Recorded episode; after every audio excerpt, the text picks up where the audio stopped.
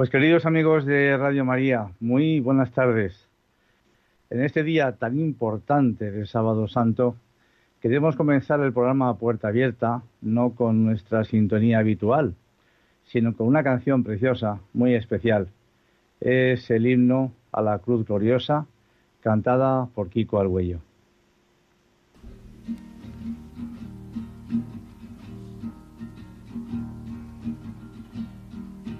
Cruz gloriosa. El Señor resucitado es el árbol de la salvación. Él yo me en.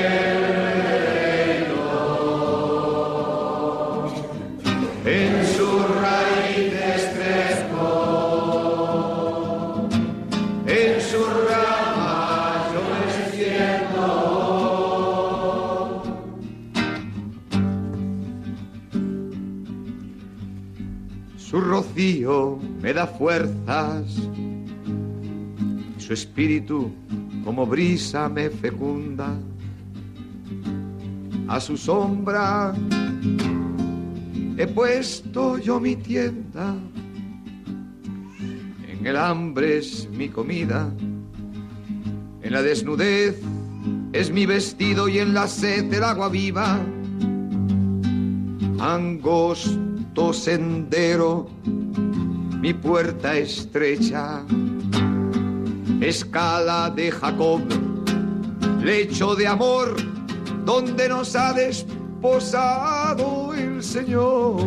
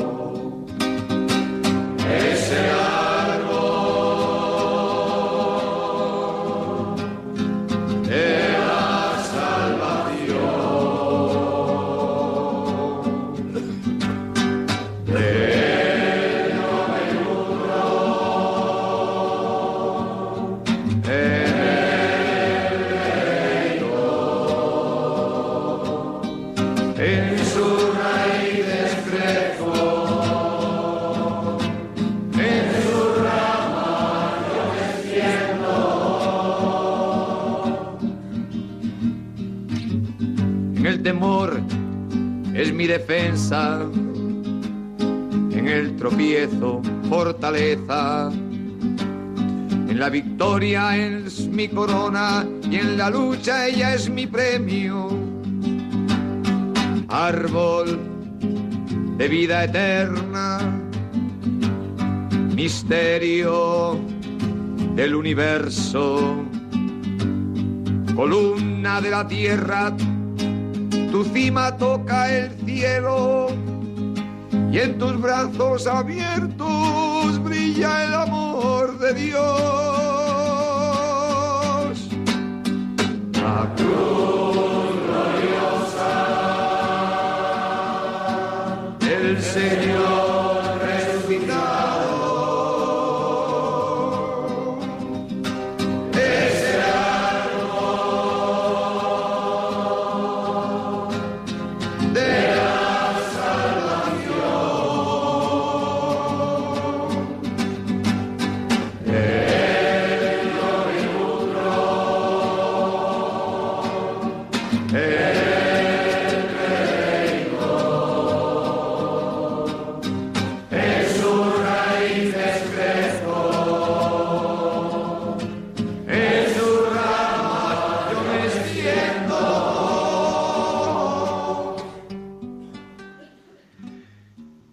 Siempre, siempre decimos que este programa queremos que sea una puerta abierta, abierta a la vida, y nunca más y mejor que este día y esta próxima Noche Santa, en la que nuestro Señor Jesús resucita de la muerte y nos rescata a todos nosotros de ella. Verdaderamente este día supuso un antes y un después en la historia de la humanidad. Estamos inmersos todos los días en un montón de informaciones, muchas de ellas negativas, que nos quitan tantas veces la paz.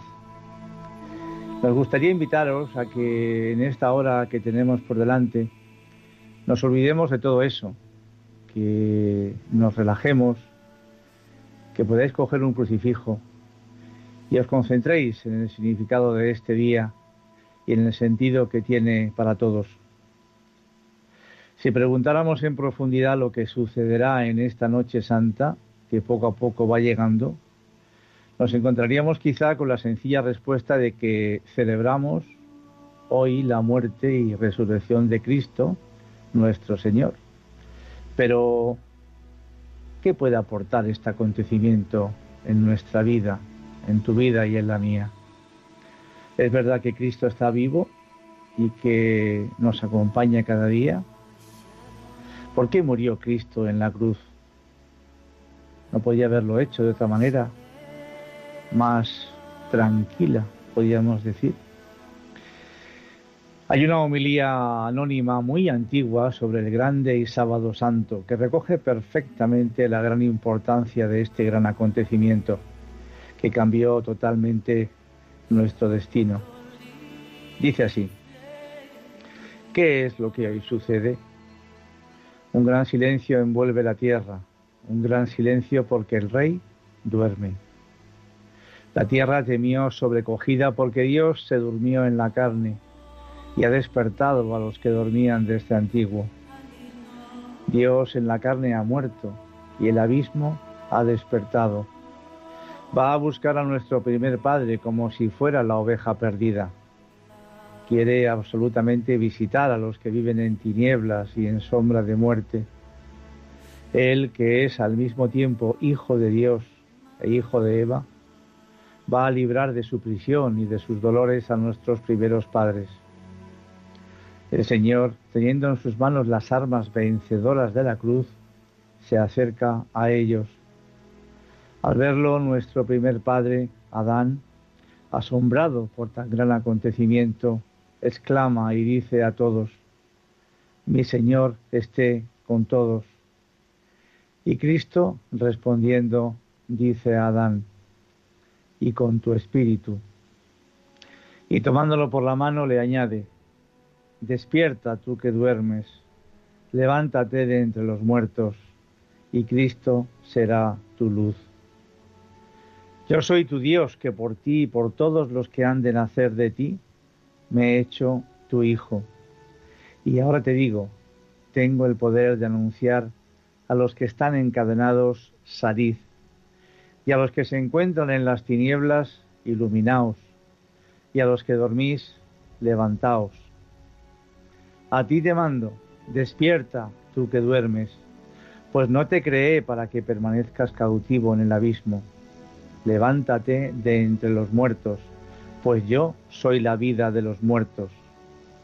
Levántate, obra de mis manos, levántate, imagen mía, creado a mi semejanza. Levántate, salgamos de aquí, porque tú en mí y yo en ti formamos una sola e indivisible persona. Por ti, yo, tu Dios, me he hecho tu Hijo. Por ti, yo, tu Señor, he revestido tu condición servil por ti yo, que estoy sobre los cielos, he venido a la tierra y he bajado al abismo. Por ti me he hecho hombre, semejante a un inválido, que tiene su cama entre los muertos. Por ti que fuiste expulsado del huerto, he sido entregado a los judíos en el huerto, y en el huerto he sido crucificado. Contempla los salivazos de mi cara que he soportado para devolverte tu primer aliento de vida. Contempla los golpes de mis mejillas que he soportado para reformar de acuerdo con mi imagen tu imagen deformada. Contempla los azotes en mis espaldas que he aceptado para aliviarte del peso de los pecados que habían sido cargados sobre tu espalda. Contempla los clavos que me han sujetado fuertemente al madero. Por ti los he aceptado, que maliciosamente extendiste una mano al árbol. Dormí en la cruz y la lanza atravesó mi costado por ti, que en el paraíso dormiste y de tu costado diste origen a Eva. Mi costado ha curado el dolor del costado. Mi sueño te saca del sueño del abismo. Mi lanza eliminó aquella espada que te amenazaba en el paraíso. Levántate, salgamos de aquí. El enemigo te sacó del paraíso. Yo te coloco no ya en el paraíso, sino en el trono celeste. Te prohibí que comieras del árbol de la vida, que no era sino imagen del verdadero árbol. Yo soy el verdadero árbol, yo que soy la vida y que estoy unido a ti. Coloqué un querubín que fielmente te vigilará. Ahora te concedo que el querubín, reconociendo tu dignidad, te sirva. El trono de los querubines está preparado, los portadores atentos y preparados y el tálamo construido, los alimentos prestos, se han embellecido los eternos tabernáculos y las moradas, los tesoros abiertos y el reino de los cielos que existe antes de los siglos está preparado.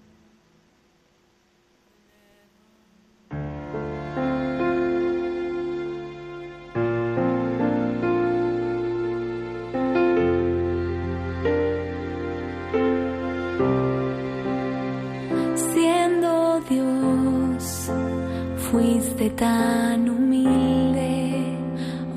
tú te hiciste traicionado y rechazado, siendo Dios, tomaste mi lugar, cargaste en tus hombros mis heridas y pecados,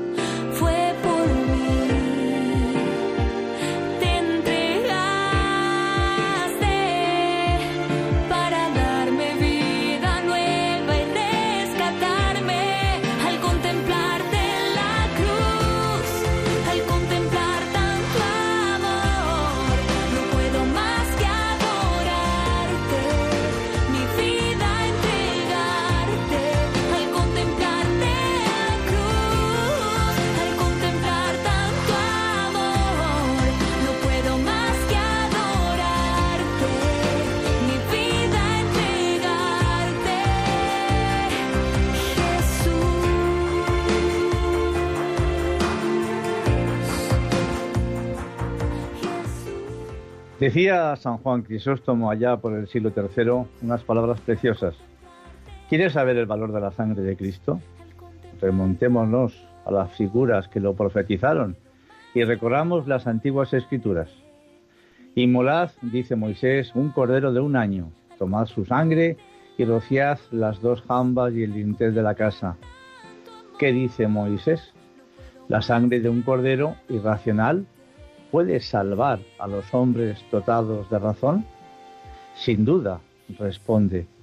Y no porque se trate de sangre, sino porque en esta sangre se contiene una profecía de la sangre del Señor. Si hoy, pues, el enemigo, en lugar de ver las puertas rociadas con sangre simbólica, ve brillar en los labios de los fieles, puertas de los templos de Cristo, la sangre del verdadero Cordero, el enemigo, huirá todavía más lejos. ¿Deseas descubrir aún por otro medio el valor de esta sangre? Mira de dónde brotó y cuál es su fuente. Empezó a brotar de la misma cruz y su fuente fue el costado del Señor, agua y sangre, agua como símbolo del bautismo y sangre como figura de la Eucaristía. Jesús con su muerte cubrió a la muerte de confusión y dejó sumido al demonio en el llanto, como hizo Moisés al faraón.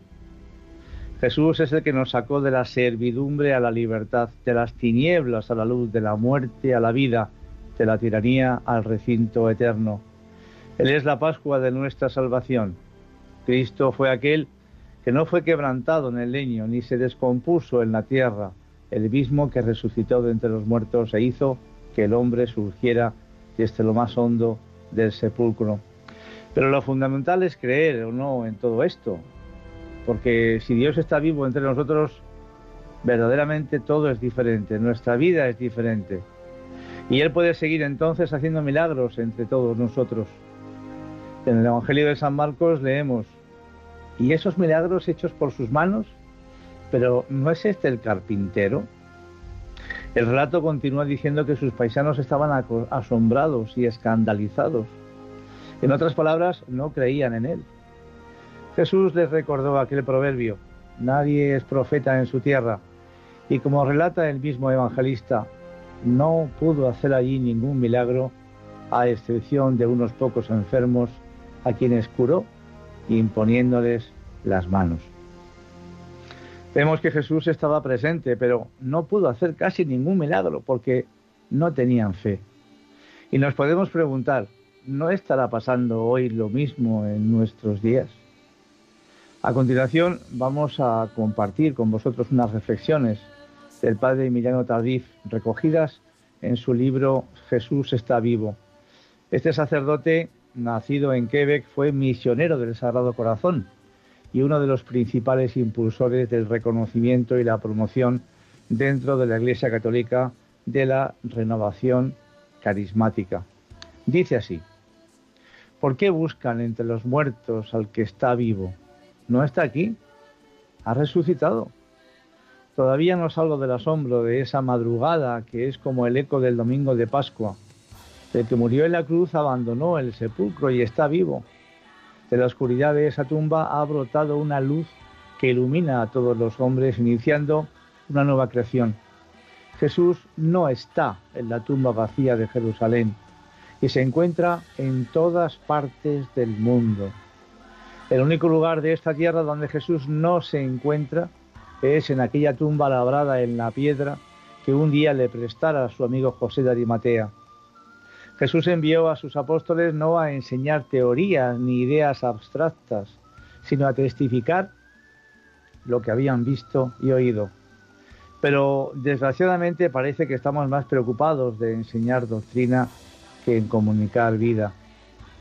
Un evangelizador es ante todo un testigo que tiene experiencia personal de la muerte y resurrección de Cristo Jesús y que presenta más que una doctrina a una persona viva que comunica vida y vida en abundancia. Después, solo después y siempre después, se debe enseñar la catequesis y la moral. A veces estamos muy preocupados en que la gente cumpla los mandamientos de Dios antes de que conozcan al Dios de los mandamientos. Nadie puede ser auténtico transmisor del Evangelio si él mismo no ha experimentado la nueva vida traída por Cristo Jesús. Cuando comunicamos lo que el Señor ha hecho a partir de su resurrección, entonces todo cambia.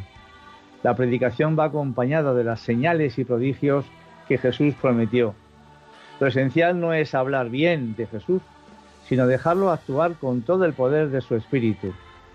¿Para qué queremos hablar maravillosamente de Jesús si podemos dejarlo actuar a través de nosotros? Porque el Evangelio no son solo palabras. El reino de Dios es poder y fuerza que vienen de lo alto y se manifiesta entre nosotros. Cuando se tiene la seguridad de transmitir una buena noticia, se puede subir uno a los terrados, testificar en las cárceles y predicar en los estadios. En definitiva, es solo dar testimonio de lo que se ha visto, de lo que se ha vivido, porque si no, son solo palabras vacías. Pero cuando uno tiene la experiencia de que Cristo vive, entonces tiene que hablar de mil cosas, menos de Jesús. Hoy día no necesitamos un nuevo evangelio, sino una nueva evangelización, es decir, proclamar con poder y eficacia que Cristo vive, no repitiendo teorías que oímos y leímos, sino con el testimonio de la propia experiencia. ¿Para qué hablar de los milagros de hace dos mil años que hizo Jesús si se puede hablar de los que Jesús hizo hoy, ayer, la semana pasada?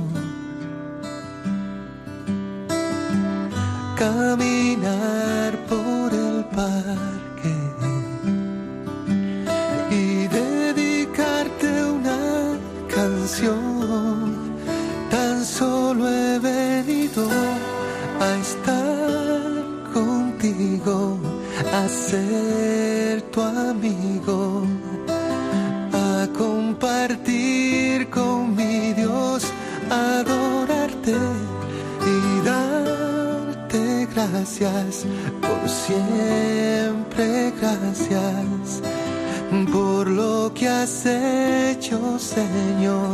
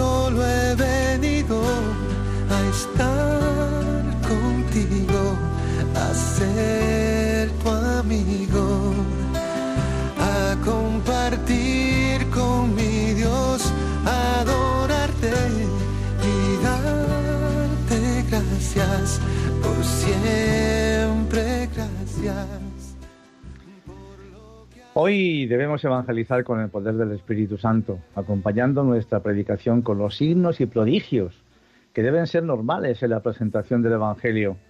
Es difícil para nosotros aceptar la misteriosa acción del Espíritu Santo porque somos muy racionales. Todos nosotros somos quien más, quien menos pequeños hijos de Descartes e incluso hay algún pequeño Voltaire en cada uno de nosotros. Y por eso se nos hace tan difícil asimilar la acción del Espíritu, que sopla como quiere y donde quiere, sin limitarse a los moldes racionales de nuestra lógica. Le ponemos unas líneas para que camine por ellas y él vuela al margen de las mismas.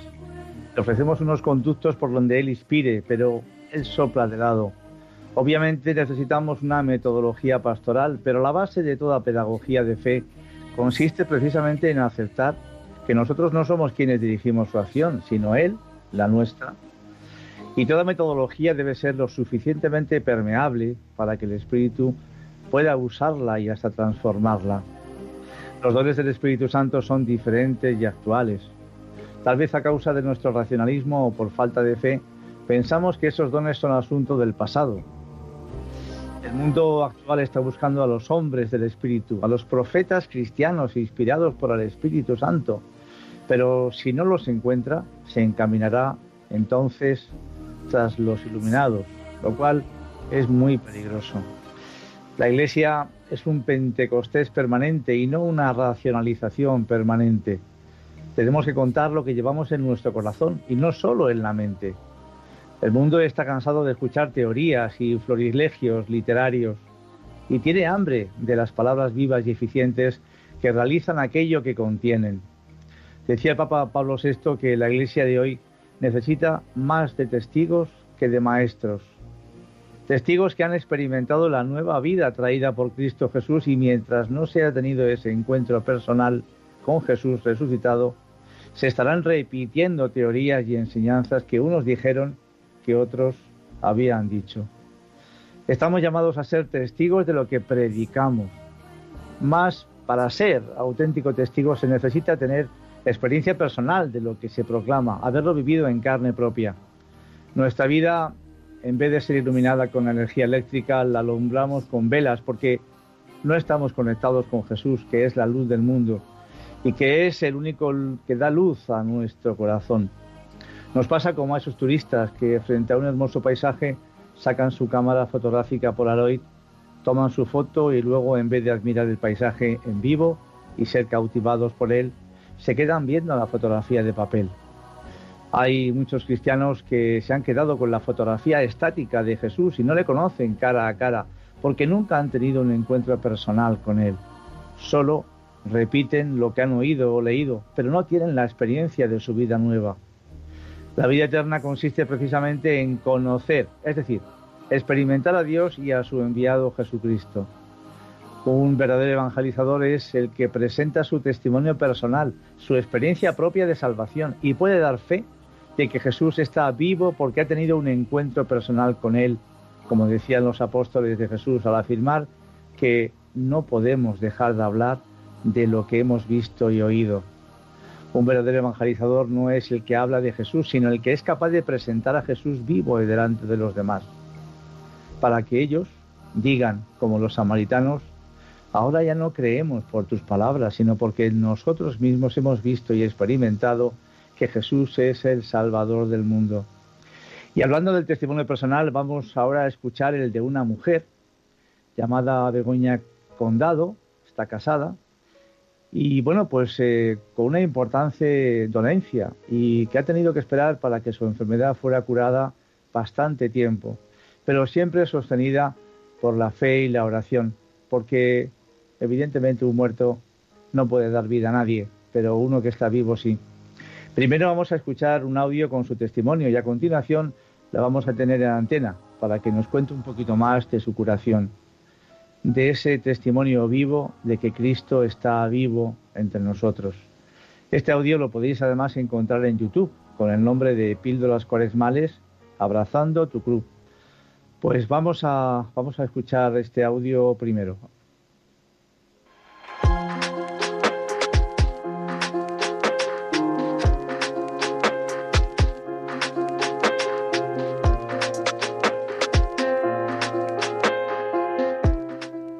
Todos y bienvenidos al decimoséptimo episodio de Píldoras Cuaresmales. En este octavo episodio de Abrazando tu Cruz tenemos a Begoña Condado, hermana de la cuarta comunidad neocatecumenal, que nos viene a contar su testimonio tras haber pasado por un trasplante de riñón. Esperemos que os guste.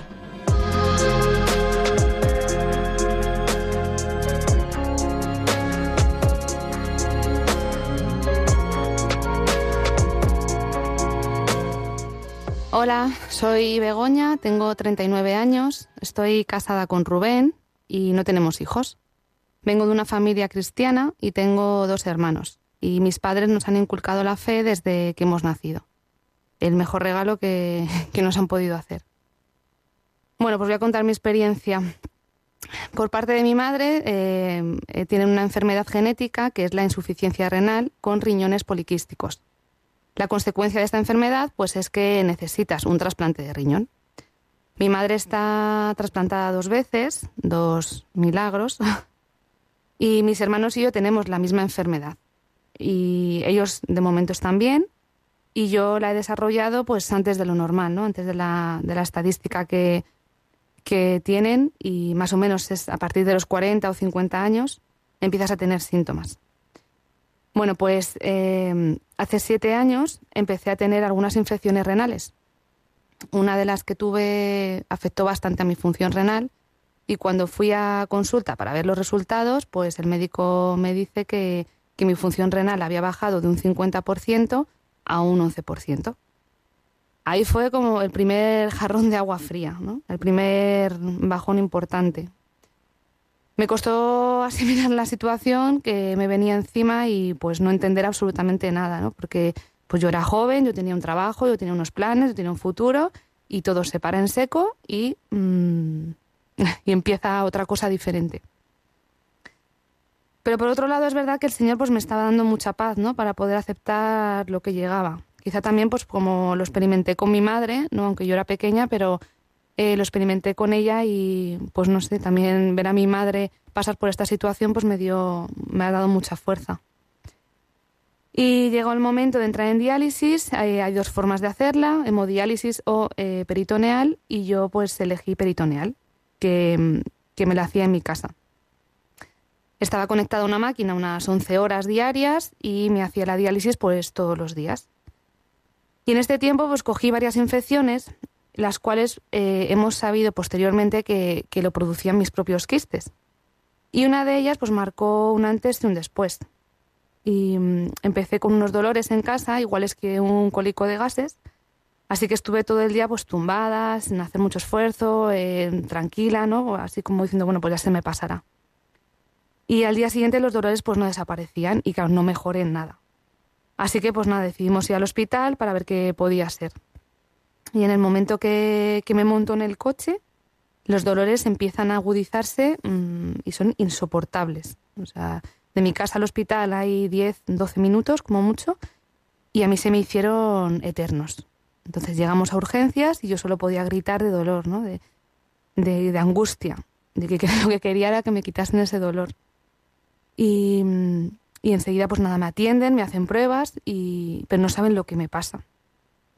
Me dan analgesia, me dan antibióticos, pero no me hace nada, porque es verdad que el dolor no era igual que, las anteriores infecciones que tenía, ¿no? Era, era diferente. Y mm, pues nada, ya deciden darme morfina y claro, eso es lo que me, lo que me calma un poco, ¿no? No me quita el dolor totalmente, pero me deja eh, pues en una tranquilidad que podía soportar. Y me suben agudos y los médicos pues empiezan a estudiar un poco la, solución que pueden, que pueden eh, darme, ¿no? Entonces, pasadas 48 horas, eh, yo seguía igual, ¿no? Y, lo único que me calmaba era la morfina. Entonces, eh, tenía el peritoneo parado. O todo lo que mm, está dentro del peritoneo, ¿no? Que es la zona de, de la tripa, pues se paró. Entonces, en uno de estos momentos, que estaba medio dormida, que, bueno, pues influida a lo mejor también por la morfina, ¿no? Eh, pues me vino a la cabeza eh, la imagen de Jesucristo cargando la cruz y el sufrimiento enorme que llevaba eh, a cuestas, ¿no? Que, que estaba pasando. Y entonces yo pensaba, ¿cómo es posible que este hombre, que es humano, que haya aguantado tanto sufrimiento, ¿no? Si yo estoy con unos dolores terribles y, y, me quería morir, ¿no? Me quería... Mm, o sea, lo único que le pedía a Dios es que parase eh, ese dolor. Y en este acontecimiento, pues, pues me hizo gritar a Dios, eh, rezando tal cual, dentro de la angustia que estaba pasando, pues que no me abandonara, ¿no? que tuviera misericordia de mí.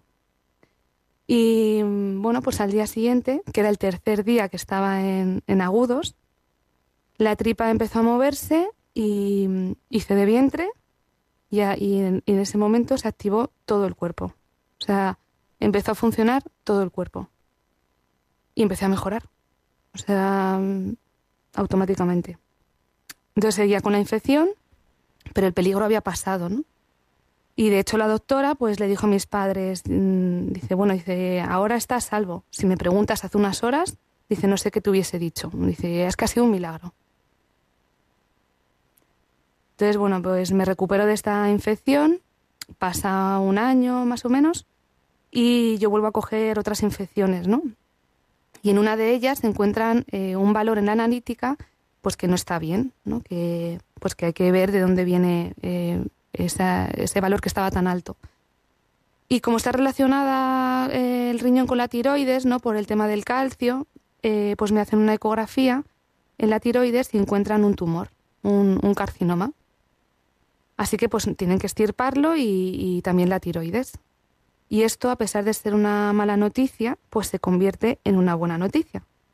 Porque si me hubieran trasplantado antes de encontrar el tumor, eh, hubiera tenido consecuencias más graves, ¿no? Un posible rechazo del riñón, incluso pues eh, llegar a la muerte, ¿no? Porque el tumor se hubiese hecho más grande y como no daba señales de, de, que estuviese ahí, pues eh, podía haberse complicado bastante. Y esta fue una situación tremenda, ¿no? De poder dar gracias a Dios eh, dentro de lo que estaba viviendo, porque mm, me habían llamado eh, dos veces anteriormente para trasplantarme y ninguna de esas, de esas dos ocasiones fui yo la persona para ese riñón. Hubo dos donantes que, o sea, perdón, dos receptores que estaban, que eran más compatibles, ¿no? Con esos riñones. Y bueno, vuelvo al médico una vez recuperada de, esa intervención eh, y me comenta pues que debido a mis anticuerpos por el carcinoma no pueden trasplantarme hasta dentro de cinco años porque tienen que minimizarse los riesgos, ¿no? Aquí viene el segundo jarrón de agua fría, ¿no? Que, mm, pero en este caso la aceptación fue mejor porque tenía que, se sentía que Dios permitía esto y que era por mi bien. O sea, yo no entendía nada, ¿no? No entendía cómo podía estar ahora eh, otra vez eh, cinco años esperando cuando, pues es que no sé, pues es que cómo es posible que me pase esto ahora, ¿no? Pues bueno, pues Dios también me dio paz y, y, aún, no entendiendo eh, por qué me pasaba esto, pues bueno, pues fui aceptando la situación. Pasaron tres años con sus infecciones correspondientes, sus visitas a los hospital, al hospital, sus ingresos y, bueno, en una de las revisiones pues me dice el médico que ya puedo entrar en lista de trasplantes porque mis anticuerpos pues están fenomenal. Entonces, pues imagínate el subidón. O sea, vamos, que le di un abrazo como si fuera mi mejor amigo y, y vamos, es que estaba pues con una euforia enorme. Así que empieza el proceso de, hacerme pruebas para, pues para estar ya totalmente lista para que si llega un posible donante, pues que yo estuviese ya preparada, ¿no?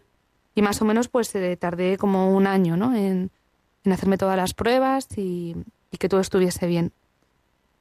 Y el 19 de enero de 2020 me llaman y me dicen que tienen un posible donante para mí. Y fue para mí. Ese riñón al el que que me llamaron, pues fue para mí. Y justo fue antes de la pandemia, pues me llegó el regalo de mi vida, ¿no? Hay una cita de San Agustín que dice, eh, la oración con fe es la debilidad de Dios y la fuerza del hombre. Pues yo he experimentado en todo este tiempo el poder que tiene la oración, no solo, no solo que yo, no solo mi oración, sino la oración de mi familia, de mi comunidad, de otras comunidades, de la parroquia, de, gente que no conozco, ¿no? Que, que bueno, pues eh, tú no sientes directamente que estén rezando, pero de repente empiezas a aceptar la situación de una forma que, bueno, pues, mm, pues que solo puede venir de Dios. Porque para mí el milagro no ha sido el riñón, ¿no? El riñón ha sido la guinda de, de este milagro. Para mí el milagro ha sido poder experimentar en mi sufrimiento y en mi cruz el amor que tiene Dios conmigo. Y de esta manera pues he podido esperar en Dios ¿no? para, poder alabarle. Pues eh, Begoña, estás por ahí, ¿verdad? Aquí estoy. Bienvenida, bienvenida. Muchas gracias por estar aquí con nosotros en un día tan bonito y tan importante como este. Pues Bienvenida a este programa de Puerta Abierta. Y, esperamos que tus palabras puedan ayudar a muchas personas que, lo estén pasando mal por cualquier circunstancia, por cualquier enfermedad en este tiempo que nos toca vivir. Yo estaba escuchando de nuevo tu testimonio y, me he quedado con cuatro palabras. Eh, oración, paciencia, esperanza y paz. Y, un poquito de todo ello dentro de lo que nos dé margen de tiempo, que tenemos poquito, pues vamos a hablar, vamos a hablar ahora contigo, ¿no? Eh, bueno, en, la introducción cuentas que estás en una comunidad del Camino Neocatecumenal. ¿Y de, qué parroquia? De Santa María del Parque. Está en, bueno, en el barrio de Hortaleza. Hortaleza, muy bien. Sí, en Madrid. Eh, y bueno, tú dices en tu testimonio que con todo lo que has pasado, viviste tu enfermedad con mucha paz. Sí. Eh, ¿cómo, ¿Cómo se consigue eso? ¿Cómo crees tú que se puede conseguir eso? Mm. ¿Qué mensaje le darías tú a alguien que se está subiendo por las paredes con lo que tiene, pobrecito? Y, en fin, ¿cómo, ¿qué le dirías? Pues, a ver, yo lo que he experimentado eh, solo lo he podido experimentar poniendo a Jesucristo en medio. Eh, o sea, para mí no hay otra manera de, afrontar una enfermedad. O sea, puedes afrontarla, evidentemente, pero, pero no con esta paz, porque, porque es que es el único que te puede eh, ayudar a, eh, pues a estar tranquilo ¿no? dentro de tu sufrimiento. Eh. y, poder vivirlo con alegría, ¿no? También la enfermedad, ¿no? Que es, un poco escandaloso, pero poder vivir una enfermedad con alegría. Por supuesto, ya lo creo que sí. Y ahora me parece que hay una preguntilla por ahí que habla de, todo eso. Eh, también me ha gustado mucho lo que has comentado de San Agustín, ¿no? Que la oración con fe es la debilidad de Dios y la fuerza del hombre. Sí. Y en tus circunstancias, ¿dudaste en algún momento del poder de Dios para que Él te pudiese curar? Mm, sí, o sea, yo he tenido momentos en los que el demonio me ha hecho creer que Dios me había abandonado, o sea, que mi sufrimiento no tenía sentido y que mm, a mí me había, tocado esta vida y, que tenía que resignarme. Pero gracias a la oración, ¿no? pues esas dudas desaparecen ¿no? y, aparece pues el amor de Dios de decirte pues que todo en tu vida está bien hecho, a pesar de no entender nada, está bien hecho. Es la escena de Jesús en la pasión, ¿no? Dios mío, Dios mío, ¿por qué me has abandonado? Exacto, Pero no estaba abandonado. Pero sí es cierto que es una expresión que nos podemos hacer cualquiera de nosotros en cualquier momento de nuestra vida, pero tiene una respuesta y la respuesta es que Dios no nos abandona jamás, a pesar de que a veces pueda tardar un poquito en llegar, eso sí, es cierto, pero Él sabe por qué, seguro que es para nuestro beneficio. Cuentas también que, y esto me, me, ha gustado mucho, que el milagro no ha sido recibir un riñón, sino que el verdadero milagro ha sido poder experimentar en tu sufrimiento y en tu cruz el inmenso amor que Dios nos tiene y de esta manera poder esperar y confiar en Él. Y veo que estas palabras son muy potentes y puede haber personas hasta que se puedan escandalizar, pensando en aquello de que si Dios me quiere tanto, ¿por qué tengo que pasar por esto o aquello que ni me gusta ni entiendo? ¿Cómo crees que esto se puede explicar? ¿Hay algún tipo de explicación humana? A ver, yo esta pregunta me la he hecho muchas veces eh, y, he podido llegar a entenderla eh, porque he descubierto que soy un instrumento de Dios. Entonces, eh, por medio de mi enfermedad, puedo dar testimonio de que Dios existe, ¿no? de que Él lo hace todo nuevo en mi vida. Y dentro de esta situación, pues como es una enfermedad que tú no puedes controlar, que no depende de ti, que tú la tienes y ya está, pues Dios te muestra su amor, ¿no? Porque, porque realmente no soy yo la que vence. O sea, es el, que vence es Él en mí. O sea, yo soy un instrumento para que él pueda eh, dar testimonio a, los demás, ¿no? De que, de que Dios es más fuerte. Eres un instrumento, somos instrumentos, de hecho, por supuesto.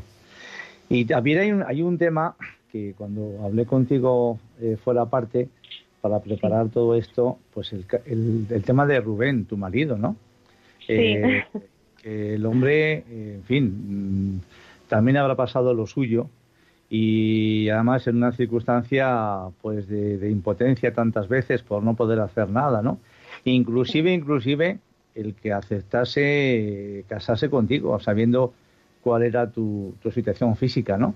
Creo que esto es muy importante, muy bonito y que hay que saber también resaltarlo porque hoy en día parece que tenemos que ser hombres y mujeres perfectos. Tenemos que llevar el, el ticket de 10 sobre 10 pero hay un dicho mm, que se me ocurre ahora mismo, ¿no? Que, dice que Dios no llama a personas perfectas, sino que Él hace perfectas a las personas que llama. Y que en el fondo eh, que se pueda ver siempre que Él es el que realiza la obra y que nosotros somos menos instrumentos para que Él demuestre nuestro, nuestro amor, ¿no?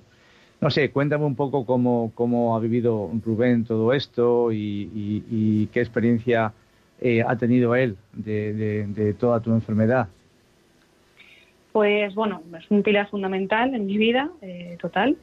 Y mm, sí que creo que Dios te pone ángeles en la vida y, en mi caso mi marido ha sido uno de ellos. Y mm, porque claro, yo, yo sufro el dolor en mi cuerpo porque yo lo que, o sea, lo tengo yo. Entonces, eh, no me queda otra pero él no, ¿no? Él se casó conmigo pues sabiendo que yo tenía esta enfermedad que no estaba desarrollada en, su momento, pero que iba en el pack. Y, lo aceptó. Entonces, es verdad que, claro, tienes momentos de subidas y bajadas, pero yo también la he sostenido, ¿no? Eh, aceptando una mujer que está enferma, que, no puede hacer otra cosa y, sin embargo, pues ha estado a mi lado eh, siempre, ¿no? Eh, muchísimos ingresos que hemos tenido y siempre, pues, a pie del cañón. Pues qué bonito. De verdad que también ese es otro milagro. O sea que es milagro tras milagro y nos demuestra lo que en todo el programa estamos diciendo, que Dios vive, que Dios existe, que lo único que quiere es que le pidamos, porque ese pedir y se os dará siempre, siempre eh, llega. Y, y la esencia de todo esto, de este maravilloso día, de esta maravillosa Pascua que vamos a vivir esta noche. No sé si te apetece añadir alguna otra cosa más que se nos haya podido escapar. Pues nada, animar pues a todas las personas que, que estén pasando una situación muy complicada, pues que la pongan en manos de Dios, ¿no? Que pues que si lo, si lo han hecho y no han confiado en Dios, pues que ahora es el momento ¿no? de, apostar y, de ver de que Dios te va, vamos, que no te deja, ¿no? que no te va a dejar nunca. Si tú, si tú pones tu vida en sus manos, no te va a dejar nunca. Pues muy bien, Begoña. De verdad, de verdad que agradecemos muchísimo tu intervención. Damos gracias a Dios, por supuesto, por este milagrazo que ha hecho con vosotros. por el milagro de que te ha, te ha regalado a un marido fabuloso. Sí. Y bueno, pues eh, qué mejor que desearnos una feliz Pascua de Resurrección, ¿verdad? Igualmente, sí, sí, sí, totalmente. Pues, eh, pues nada, un saludo muy cordial, un saludo muy cordial. Eh, recuerdos también a tu, a tu tía María Pilar, que fue una antigua colaboradora de Radio sí, María. Sí, sí, sí, que por eso viene todo esto. Claro, claro, claro. Y, nada más, pues hasta, hasta siempre. Muchas gracias. Vale, muchas gracias, Juanjo. Hasta luego, chao. Adiós. Pues, pues este, este es solo un testimonio de vida, de vida. En este programa estamos hablando de vida, no estamos hablando de muertos. Hablamos de vida constantemente, de los miles y miles que existen por todos los sitios y que necesitamos escuchar constantemente, porque siempre son ráfagas de aire fresco que, que vienen a nuestra vida a llenarla de optimismo, a llenarla de fe, a llenarla de esperanza, a llenarla de paciencia, por supuesto. Y ya para ir terminando vamos a escuchar una preciosa oración de sanación interior que nos dejó el Padre Tardif, del que hemos hablado anteriormente, y que está inspirada en el amor de Dios y en su propia experiencia de sanación, para que nos ayude hoy a todos, recordando especialmente a todos aquellos que están sufriendo esta pandemia, que están hospitalizados, que lo están pasando mal, y pedimos por su pronta recuperación. Padre de bondad, te bendigo y te alabo y te doy gracias porque por tu amor nos diste a tu Hijo Jesús. Gracias Padre porque a la luz del Espíritu comprendemos que Él es la luz, la verdad y el buen pastor que ha venido para que tengamos vida y que la tengamos en abundancia. Hoy Padre me quiero presentar delante de ti como tu Hijo. Tú me conoces por mi nombre. Pon tus ojos de Padre amoroso en mi vida. Tú conoces mi corazón y conoces las heridas de mi historia. Tú conoces todo lo que he querido hacer y no he hecho. Conoces también lo que hice o me hicieron lastimándome. Tú conoces mis limitaciones, mis errores y mis pecados. Conoces los traumas y complejos de mi vida. Hoy, Padre, te pido que por el amor que le tienes a tu Hijo Jesucristo, derrames tu Santo Espíritu sobre mí, sobre todos los oyentes de Radio María, sobre todos los que nos escuchan, para que el calor de tu amor sanador penetre en lo más íntimo de nuestro corazón. Tú que sanas los corazones destrozados y vendas las heridas, sánanos aquí y ahora mismo, de alma, mente, memoria y de todo nuestro interior. Entra en mí, Señor Jesús, como entraste en aquella casa donde estaban tus discípulos llenos de miedo. Tú que apareciste en medio de ellos y les dijiste paz a vosotros, entra en mi corazón y dame tu paz. Entra en nuestro corazón y danos tu paz. Llénanos de tu amor. Sabemos que el amor echa fuera al temor, pasa por nuestra vida y sana nuestro corazón. Sabemos, Señor Jesús, que tú lo haces siempre que te lo pedimos. Y te lo estamos pidiendo con María, nuestra madre, la que estaba en las bodas de Caná cuando no había vino y tú respondiste a su deseo transformando el agua en vino. Cambia nuestro corazón y danos un corazón generoso, un corazón afable, un corazón bondadoso. Danos un corazón nuevo. Haz brotar de nuestros corazones los frutos de tu presencia. Danos el fruto de tu espíritu, que es amor, paz y alegría. Haz que venga sobre nosotros el espíritu de las bienaventuranzas, para que puedas saborear y buscar a Dios cada día, viviendo sin complejos ni traumas junto a los demás junto a mi familia, junto a mis hermanos. Te damos gracias, Padre, por lo que estás haciendo hoy en nuestra vida. Te damos gracias de todo corazón porque tú nos sanas, porque tú nos liberas, porque tú rompes las cadenas y nos das la libertad. Gracias, Señor Jesús, porque somos templo de tu Espíritu Santo. Te doy gracias, Espíritu Santo, por la fe. Gracias por el amor que has puesto en nuestro corazón. Qué grande eres, Señor, Dios, Trino y Uno. Bendito y alabado seas por siempre, Señor. Amén. Pues bien, esta es una oración que se hace em, personalmente, pero por supuesto yo he querido en todo momento, siempre que he podido, haceros también a vosotros partícipes de ella. Ya lo creo que sí que Dios hoy sane tanto, tanto, tanto que está pues eh, pasando mal, tantas personas que lo están pasando mal, faltas de fe, faltas de esperanza, etcétera. Pues, pues nada más, eh, el tiempo se agotó. Como siempre ha sido un placer pasar este ratito con todos vosotros y os emplazamos Dios mediante al sábado 17 de abril a las 3 de la tarde.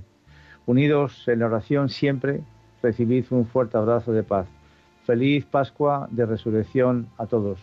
Un saludo muy cordial. Adiós.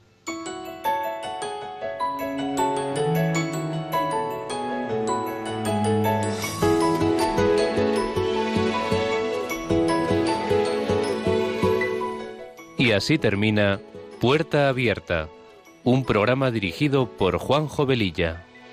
Está la puerta abierta la vida está esperando con su eterno presente, con lluvia bajo el sol. Está la puerta abierta, juntemos nuestro sueño para vencer al miedo que nos empobreció. La vida es encontrarnos